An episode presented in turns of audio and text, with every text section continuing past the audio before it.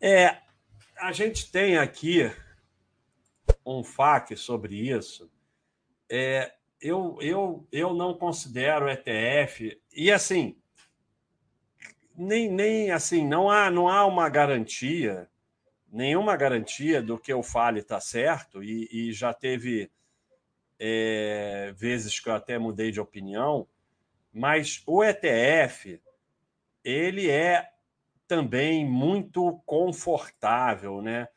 É assim, você seria muito bom que ETF fosse uma coisa boa, porque ia facilitar muito a nossa vida, né?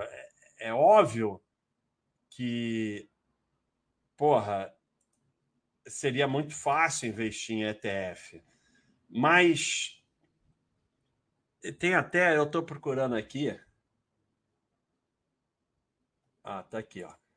Tem, você está falando de ETF estrangeiro. Então, nós temos um FAQ só sobre ETF estrangeiro. Então, além da taxa de administração, é, você tem custo de compras e vendas frequentes. O ETF gira. É, e aí você vem com o negócio de 9 mil empresas. É, parece ser legal ter 9 mil empresas.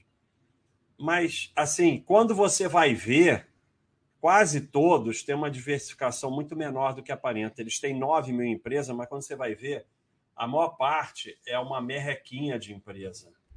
E é, você tem que comprar todas aquelas empresas, você tem que vender todas aquelas empresas e, e, e você não tem a mínima flexibilidade, né?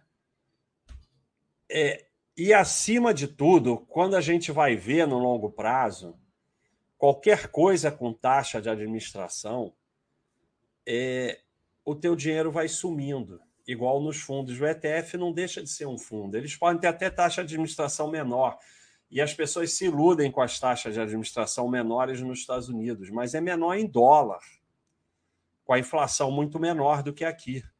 Então, não é necessariamente menor.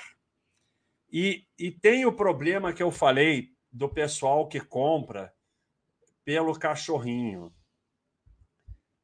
A chance de você vender ETF no fundo em pânico é muito maior, porque você não tem nenhuma relação com aquilo como ser sócio de uma empresa.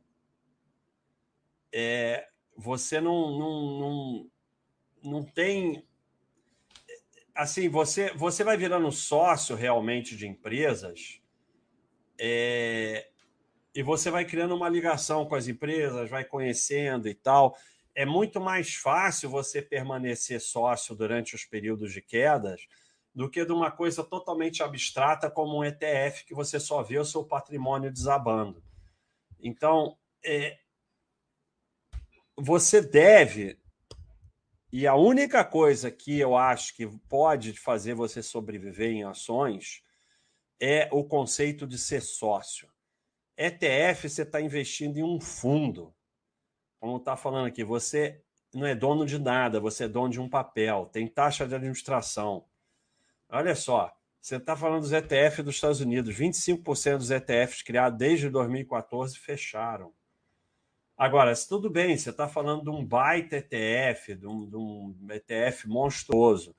O Thiago está botando informações aí do FAC que dá para ler. Então, eu, eu nunca acho que o problema está nos investimentos. O problema está no ser humano. É muito difícil fazer buy and hold. O pessoal está achando fácil porque está fazendo há cinco anos e só sobe. Fazer durante 10, 20, 30 anos e passar por quedas que duram 5, 6 anos é muito difícil. E para isso, você tem que estar tá muito bem preparado como ser humano, como investidor, para aguentar isso. Com ETF, você não vai aguentar. O grande problema do ETF não é o ETF. O grande problema é que você, ser humano, investir em ETF, quase que certamente vai vender no fundo porque você não tem nenhuma ligação com aquilo, aquilo é um fundo.